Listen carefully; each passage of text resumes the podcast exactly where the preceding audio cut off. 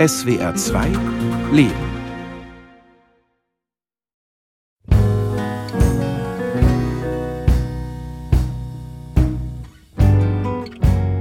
Heute soll es mal ums Eingemachte gehen. Nicht darum, was wir alles können und wie toll wir sind, sondern um unsere Schattenseiten, um unsere persönlichen Schwächen.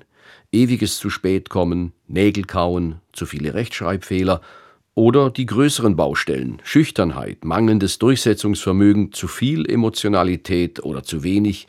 Jeder hat sie, persönliche Schwächen. Es ist nicht leicht, über sie zu reden, schon gar nicht in der Öffentlichkeit.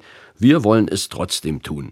Ich bin Martin Hecht und noch drei andere sind dabei. Ich bin Andrea Gerg, ich bin 56 Jahre alt und ich bin Journalistin und Autorin. Mein Name ist Sabine Scholl, ich bin 39 Jahre alt, ich bin Wissenschaftlerin und Sozialpsychologin. Ich bin Jörg Mangold, bin gerade noch 59 Jahre alt und ich bin von Beruf sowohl Kinder- und Jugendpsychiater als auch Psychotherapeut als auch Achtsamkeitslehrer.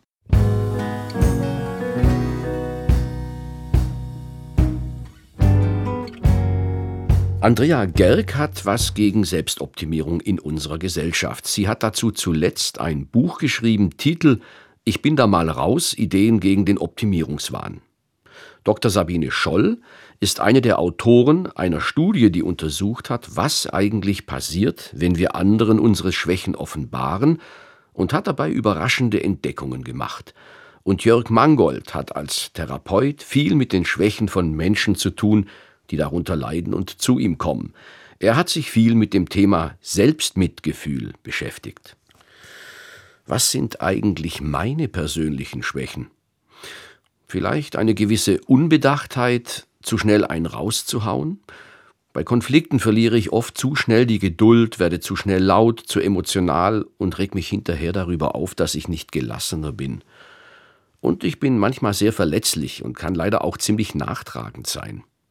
Was sind so Ihre ganz typischen Schwächen? Ja, also ich glaube, ich bin sehr ungeduldig und kann mich da schwer beherrschen, wenn es mir nicht schnell genug geht. Und meine Kinder würden sicher auch sagen, dass ich sehr besserwisserisch bin, weil ich sie natürlich ständig irgendwie verbessere. Und je älter ich werde, habe ich das Gefühl, ich werde auch immer schussliger. Also was ich kenne und was sicher meine Frau auch gut kennt, ist, ich liebe Sachen rausholen, viele Dinge gleichzeitig machen und bin nicht so besonders gut im Wiederaufräumen und noch viel schlechter im Archivieren und ganz geordnet wieder ablegen. Und das trifft leider manchmal auch irgendein Gartenwerkzeug, was dann ewig noch irgendwo steht. Oh, meine Schwäche ist mein Arbeitszimmer.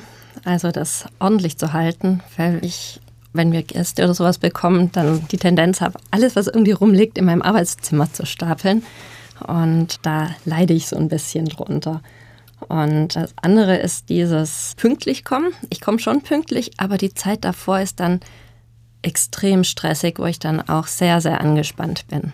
Es gibt ja sympathische und unsympathische Schwächen. Über seine sympathischen kann man leichter sprechen. Über die unsympathischen zu sprechen ist schwerer. Bei mir ist es die Tatsache, dass ich immer viel zu schnell esse und dadurch am Tisch oft eine gewisse Ungemütlichkeit verbreite. Und bei den anderen? Das genaue Gegenteil. Und zwar, ich esse extrem langsam, was dazu führt, dass ich immer die Letzte bin. Und das ist vor allem im beruflichen Kontext natürlich sehr ärgerlich, wenn dann alle auf mich warten müssen. Und teilweise esse ich dann gar nicht, bis ich satt bin, sondern einfach nur, dass ich mit den anderen irgendwie mithalten kann. Und das ist sehr schade. Ich würde schon sagen, dass ich, wenn mir was beim Essen schmeckt, dann ist es ein bisschen schwer, Grenzen zu finden. Ne? Dann geht es weiter und weiter. Und das sozusagen in so einer weisen Art wieder zu sagen, so, jetzt ist genug von diesem oder jenem, das ist nicht immer leicht. Ja, ich glaube, ich meckere ziemlich schnell und bin auch sehr schnell schlecht gelaunt, wenn irgendwas nicht so läuft, wie ich mir das vorstelle. Und das, was die schlechte Laune dann mit sich bringt, das ist ja auch eher für die Zeitgenossen unangenehm, wenn man es nicht gerade mit dem nötigen Humor rüberbringt, was ja nicht immer gelingt. Schwächen, das erinnert an die Kindheit. Ich erinnere mich noch ziemlich gut daran, wie ich von anderen in der Schule ausgelacht wurde. Das hat manchmal ziemlich wehgetan. Als ich zwölf war, sind wir umgezogen von Bamberg nach Aschaffenburg und da spricht man einen ganz anderen Dialekt, nämlich eher schon so ins Hessische. Ich kam da mit meinem unterfränkischen, breiten Bamberger Dialekt an und dann haben mich alle ausgelacht und das war schlimm. Ich wollte dann wochenlang überhaupt nicht in die Schule gehen. Meine Mutter musste mich quasi mit dem Auto dahin eskortieren, damit ich überhaupt da angekommen bin und da wurde ich auch sehr gehänselt und das wurde ja als Schwäche einem vermittelt. Und das habe ich lange mit mir rumgeschleppt, dieses Gefühl, dass meine Sprache irgendwie komisch ist oder ja, schwächer als die der anderen. Lustig, dass ich mir dann ausgerechnet einen Beruf ausgesucht habe, wo ich dauernd sprechen muss. Wenn ich jetzt so zurückgucke und an Schwäche denke, dann würde ich sagen, dass ich viele Zeiten als Kind einerseits eher erst einmal immer sehr zurückhaltend war ne? und sehr viel abgewartet habe, bis irgendwo einsteigen oder in einer neuen Gruppe auch eher erstmal sehr, sehr lange gewartet oder mich unsicher gefühlt habe, bis das dann da mal lief. Aber da würde ich schon sozusagen so eine Art Schüchternheit oder Unsicherheit zuordnen, wenn ich so in die Zeit der Kindheit zurückdenke. Ich habe früher gestottert, sehr stark sogar. Also teilweise habe ich Ewigkeiten gebraucht, wenn man dann noch Sabine heißt und ist nicht unbedingt ein stotterfreundlicher Name. Ich hatte allerdings meistens Glück, dass mein Umfeld gut reagiert hat und mich nicht damit aufgezogen hat, weil sonst hätte es das Ganze noch viel schlimmer gemacht. Wenn dann so Situationen waren, wo jemand komisch geschaut hat oder so, dann hat es auch echt länger gedauert, bis ich meinen Satz oder mein Wort raus hatte.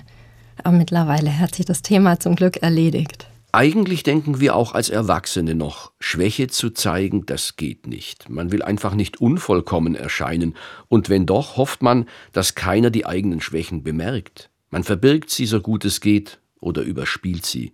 Sich bloß keine Blöße geben, so haben wir das gelernt. Warum machen wir das eigentlich? Ja, weil man halt ausgelacht wird, denke ich oft, oder weil einem das peinlich ist. Ich meine, da müsste man mal drüber diskutieren, was das eigentlich für ein Gefühl ist, wenn einem was peinlich ist. Dann schämt man sich ja und Scham ist ja sowas, was einem doch eher unangenehm ist. Na, ich denke, weil eine große Motivation ist, dazu zu gehören. Und so die Fantasie entsteht, wenn das jemand mitbekommt, dann mag der mich nicht oder dann werde ich in der Herde nicht akzeptiert. Dass das so die Grundlage der Scham ist, ne? oder diese Art des Verbergens von Dingen und dass wir natürlich lieber glänzen mit etwas, als Dinge zu präsentieren, die scheinbar nicht attraktiv sind ne? oder die Leute abschrecken könnten. Wir wollen vor anderen positiv dastehen. Wir wollen, dass die unsere positiven, liebenswürdigen, netten, unsere perfekten Seiten sehen. Und wenn ich dann eben meine Schwächen zugehe, habe ich Angst, dass die anderen mich negativ bewerten, dass die denken, oh, die Sabine kann das nicht gut oder die ist gar nicht so nett, wie alle denken. Und da fokussiere ich mich ganz stark auf die negativen Seiten, was die anderen dann von mir denken. Und habe Angst, dass die mich abwerten, dass sie vielleicht keinen Kontakt mehr mit mir haben wollen und so weiter. Das Thema hat aber auch eine gesellschaftliche Seite. Wir leben in einer Zeit, in der jeder sehr viel investiert, um sich zu profilieren. Es kommt auf die Performance an. Die Erfolgsgesellschaft hat keinen Raum für Schwäche. Das verändert auch unser Selbstbild, unsere Ansprüche an uns selbst. Ist der Druck, keine Schwäche zu zeigen, heute vielleicht noch höher als früher?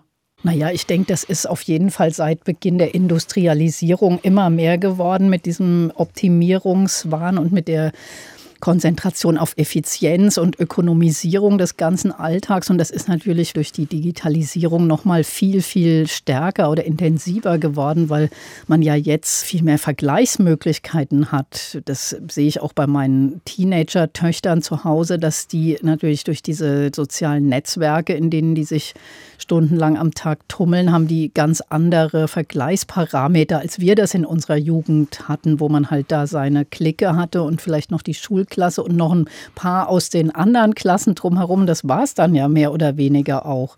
Und heute steht einem ja die ganze Welt zur Verfügung, mit der man sich vergleichen kann. Und das allein ist ja schon eigentlich eine Anleitung zum Unglücklichsein, weil man kann da immer nur was finden, was besser ist, als man selbst es empfindet. Also ich habe ja viel mit Kindern gearbeitet oder tue das immer noch und sagen so, Mensch, das ist schon schwerer geworden, heute ein Held zu sein. Ne? Gucke ich auf YouTube und finde einen, der gleich seine zwei Saltos macht, wenn ich hier da mühsam mit meinem Dirtbike irgendeinen Buckel runterfahre.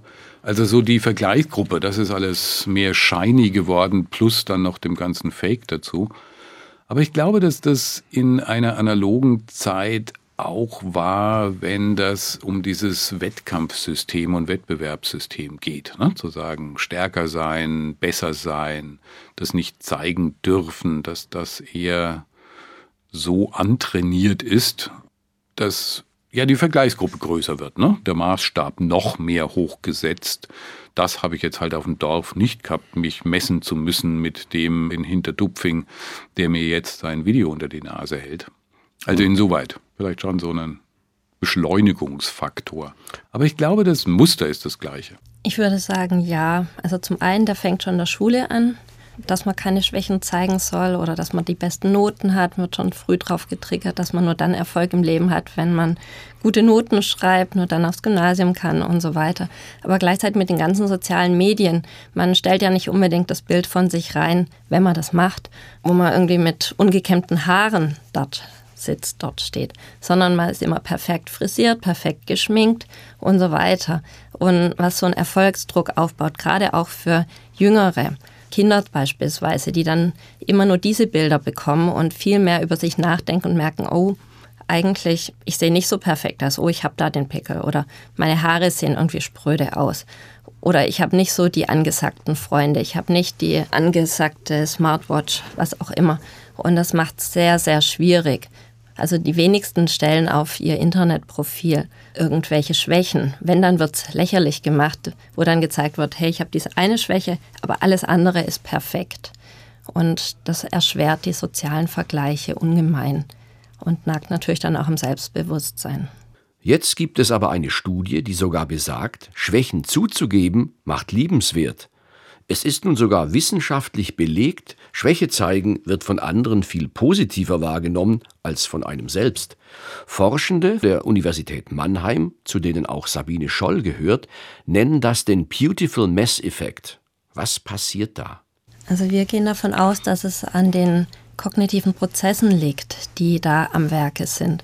Also wenn es um mich selber geht, dann ist mir viel mehr bewusst, was es für mich bedeutet, welche Nachteile es mit sich bringen kann. Also, dass ich, wenn ich sage, mein Büro ist nicht aufgeräumt, dann schaue ich, was sind die negativen Aspekte, dass mich jemand negativ beurteilt. Wenn ich jedoch das Ganze für eine andere Person betrachte, dann ist die Idee, dass es entfernter ist von uns selber, weil es eine andere Person betrifft, die sozial distant ist von uns. Und das bewirkt, dass wir die ganze Entscheidungssituation, zeigen wir unsere Verletzlichkeit oder nicht, anders mental repräsentieren. Wir fokussieren uns hier viel mehr auf die positiven Aspekte. Wir haben einen ganz anderen Fokus. Wenn wir was hoch mental repräsentieren, abstraktes, fokussieren wir uns auf die idealistischen Sachen, auf die Vorteile. Wir fokussieren uns auf Sachen, die langfristigen Nutzen haben. Und langfristiger Nutzen ist, wenn ich eine Schwäche gestehe, dass ich auch vielleicht mal von einer anderen Person eine Schwäche gestanden bekomme.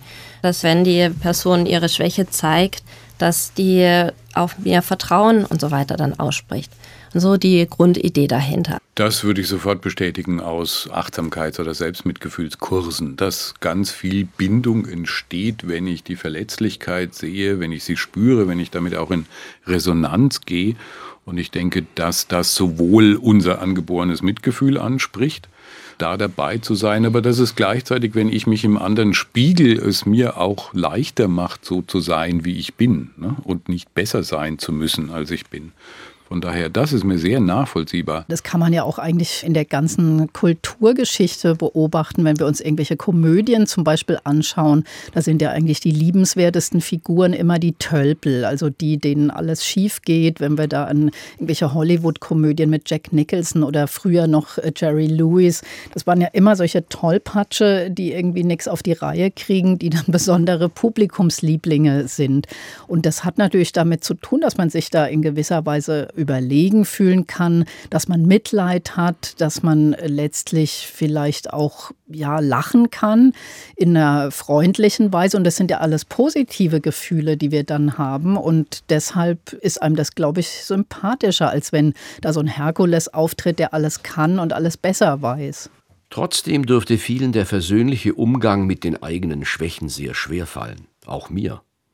Selbst wenn wir wissen, dass manche persönliche Schwäche gar nicht schlimm ist oder ganz gut ankommt, die Frage muss sein, wie können wir mit unseren Schwächen gut umgehen? Ja, indem man halt einfach mal guckt, was daran vielleicht doch ganz liebenswert ist. Also ich habe ja vor ein paar Jahren zum Beispiel ein Buch über die positiven Seiten der schlechten Laune geschrieben, einfach weil mich das persönlich interessiert hat. Ich habe gedacht, ich bin ja auch oft schlecht gelaunt, zumindest sagt mein Mann das. Und ich habe trotzdem eine Familie, ich habe auch einen sehr, sehr großen Freundeskreis. Also scheint das ja nicht ganz schlecht zu sein, wenn man eben so eine Schwäche hat wie diese Übellaunigkeit.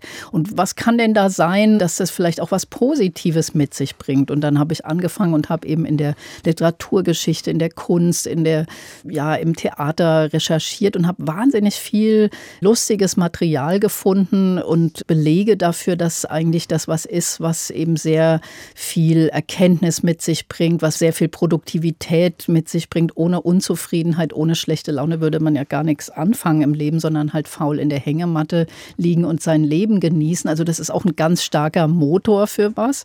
Und es ist ein großer Bestandteil von Unterhaltungsindustrie, von Komödien und so weiter und so fort. Und das kann man mit ganz vielen Bereichen machen, dass man einfach mal guckt, okay, was ist denn vielleicht da im Hintergrund noch zugange? Was für eine Mechanik treibt das Ganze eigentlich an, die vielleicht doch auch ihr Gutes hat? Da glaube ich auch, dass der härteste und schärfste Richter bis Scharfrichter eigentlich meist in uns selbst sitzt und dass die Urteile, die wir befürchten, auf der eigenen Bühne wesentlich härter und schlimmer sind als die, die dann letztlich von außen kommen. Und dass das dieser Schamfaktor ist, an dem Selbstmitgefühl, etwas, was ich ja viel selber versuche zu praktizieren, aber gleichzeitig auch in die Welt trage, da ein ganz großer Hilfsfaktor ist. Darf ich mit mir so sein, wie ich es mit einem guten Freund oder geliebten Menschen wäre? Und die meisten Menschen entdecken, oh, ich bin mit mir viel barscher und härter unterwegs, als ich das mit einem Freund wäre. Und dem bringe ich mehr Verständnis oder Mitgefühl gegenüber, gerade für die Dinge, die scheitern oder die nicht so gut klappen. Genau, wir sind selber mit uns ungnädiger. Es gibt die Möglichkeiten, sich das so ein bisschen anzutrainieren. Also indem man der aus der Situation hinaustritt und dann sich anschaut, was würde ein Freund dazu sagen? Wie würde mir der raten? Wie würde der das beurteilen, wenn ich irgendeine Schwäche gestehe? Und so die diese Distanz schaffen. Und da merkt man eben, dass ein Freund viel mehr Mitgefühl mit einem zeigen würde und einen ganz anders dann beurteilt. Was man, wenn man sich aus seiner Perspektive sich das in der aktuellen Situation überlegt, vielleicht gar nicht so sehen würde. Und wenn man das häufiger macht, also trainiert, kann man lernen, gnädiger mit sich umzugehen. Ich glaube, der Schlüssel zur Problemlösung ist, mehr Selbstmitgefühl zu entwickeln oder Self-Compassion, wie man im Psychoenglisch sagt.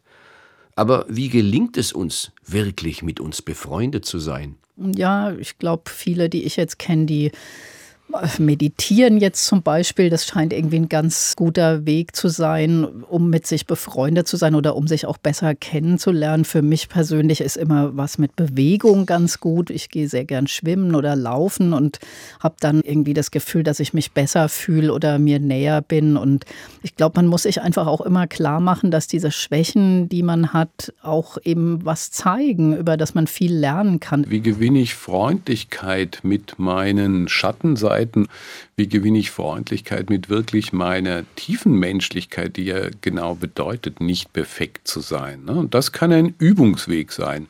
Ich würde zurückschauen und sagen, dass mir das wenig vermittelt wurde und dass, wenn ich das heute in Kursen anbiete, die meisten da zustimmen, zu sagen, da wurde immer geguckt nach Fehler und Fehler vermeiden, Fehler korrigieren, Fehler bestrafen. Ich bin sozusagen in einer Welt groß geworden, in der es eben genau darum ging, all diese Dinge nicht zu zeigen. Und das aber zu integrieren und zu sagen, ich bin doch in erster Linie erstmal Mensch und das bedeutet einfach, das geht nicht perfekt. Das machen wir tatsächlich, wenn ich versuche, diese Freundlichkeit mit mir selber einzuladen, nochmal zu sagen, kann ich ein paar Atemzüge in aller Ruhe nehmen, kann ich tatsächlich eine Berührung, mir die Hand am Brustkorb in den Herzbereich legen oder beide Hände einatmen und die Berührung spüren. Und da bin ich auf einmal gleichzeitig der Gebende und auch der Empfangende, der berührt wird. Und mein Gehirn nimmt tatsächlich eine Berührung wahr, eine freundliche. Und es kann mir helfen, das sozusagen in diese ganze Region unterhalb vom Hals zu verankern, diese Haltung, zu sagen, ah, ja, jetzt sei freundlich mit dir. Oder jetzt sei mitfühlend, ne? zu sagen, gerade ist es schwierig und ich bin mir ein guter Freund. Aber das macht es eben erlebbar, dass es nicht nur sozusagen Gedankenspiralen sind. Ich glaube, ganz wichtig ist, dass man diese negativen Gefühle auch zulässt, weil man dann ganz anders sie erfahren kann und verarbeiten kann und damit umgehen kann. Wenn ich immer nur diese Angst oder dieses Schamgefühl unterdrücke, dann lerne ich nie einen konstruktiven Umgang damit. Und das hat auch dann Folgen. Also wenn ich jetzt zum Beispiel eine Behinderung hätte oder älter bin und langsam auf einen Rollator angewiesen bin, wenn ich eben selbst Mitgefühl habe, meine eigenen Schwächen eingestehe, dann fällt es mir viel leichter, Hilfe anzunehmen oder dann auch zu akzeptieren, dass ich einen Rollator brauche und mich dann auch im Umkehrschluss dann auch weniger häufig verletze, weil ich vielleicht stürze beim Laufen. Das heißt, es ist ganz wichtig für einen selber schauen, wo sind meine Schwächen und wie kann ich konstruktiv damit umgehen. Und gelingt es wirklich? Haben wir die Stärke, mit unseren Schwächen gut klarzukommen? Wie geht das? Sie ignorieren? akzeptieren, sich eingestehen oder sie sich sogar verzeihen? Was ist der gute Weg? Ja, ignorieren weiß ich nicht, ob das so viel weiterbringt, aber sie sich eingestehen ist, glaube ich, schon mal eine ganz gute Methode. Das sagt man ja auch bei unguten Gefühlen, dass das mehr Kraft kostet, gegen diese Gefühle anzukämpfen, gegen diese negativen, als wenn man sie einfach mal zulässt. Da ist auch wieder die schlechte Laune ein gutes Beispiel. Wenn man dauernd dagegen angeht und sagt, ah, ich will aber jetzt nicht schlecht gelaunt sein, dann wird das eigentlich immer größer, das Gefühl, während wenn man sich das mal eingesteht und sagt, okay, ich bin jetzt einfach wirklich schlecht schlecht gelaunt, lasst mich mal alle in Ruhe, dann geht es meistens von alleine wieder weg, weil es eben eine Laune ist und vom Wesen her flüchtig. Und ich glaube, so könnte das vielleicht auch funktionieren. Also meine Stärke nehme ich gerne an als Kreativität und als Enthusiasmus und äh, Lernbegeisterung. Das sind jetzt in meinem Spektrum Stärken. Ich glaube, dass es sich echt lohnt, das anzugucken und sagen, da haben wir ganz verschiedene Stärken und es lohnt sich, die ins Leben einzubringen und über die Seite zu kommen, statt über die Schwächen. Also Stärke sind für mich Eigenschaften, dass man offen auf neue Situationen zugeht, dann ja neugierig dranbleiben, Hartnäckigkeit zeigen und so weiter und sich weiterentwickeln. Das sind ganz zentrale Stärken, die mir eben auch helfen, gerade mit meinen Schwächen umzugehen zu schauen, okay, wie kann ich da die Schwächen reduzieren, wie kann ich daran arbeiten, wie kann ich die auch tatsächlich umdeuten, wie kann ich die so situativ wandeln, dass ich auch einen langfristigen Nutzen davon habe.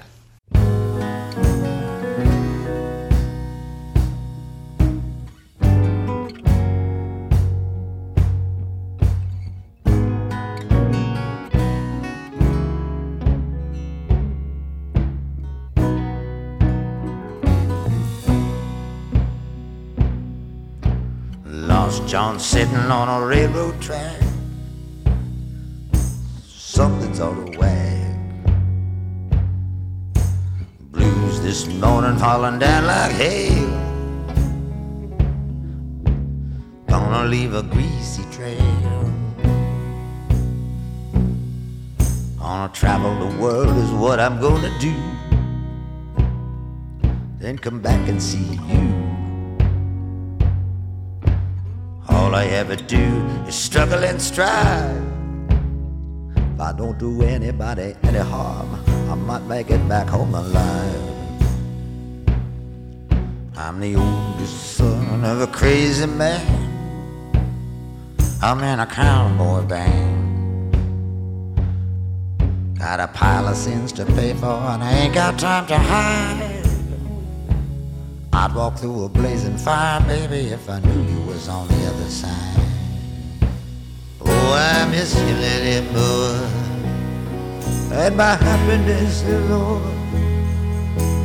Winter's gone, the river's on the rise. I loved you then, and ever shall, but there's no one left in town. The world has gone black my eyes. Uh,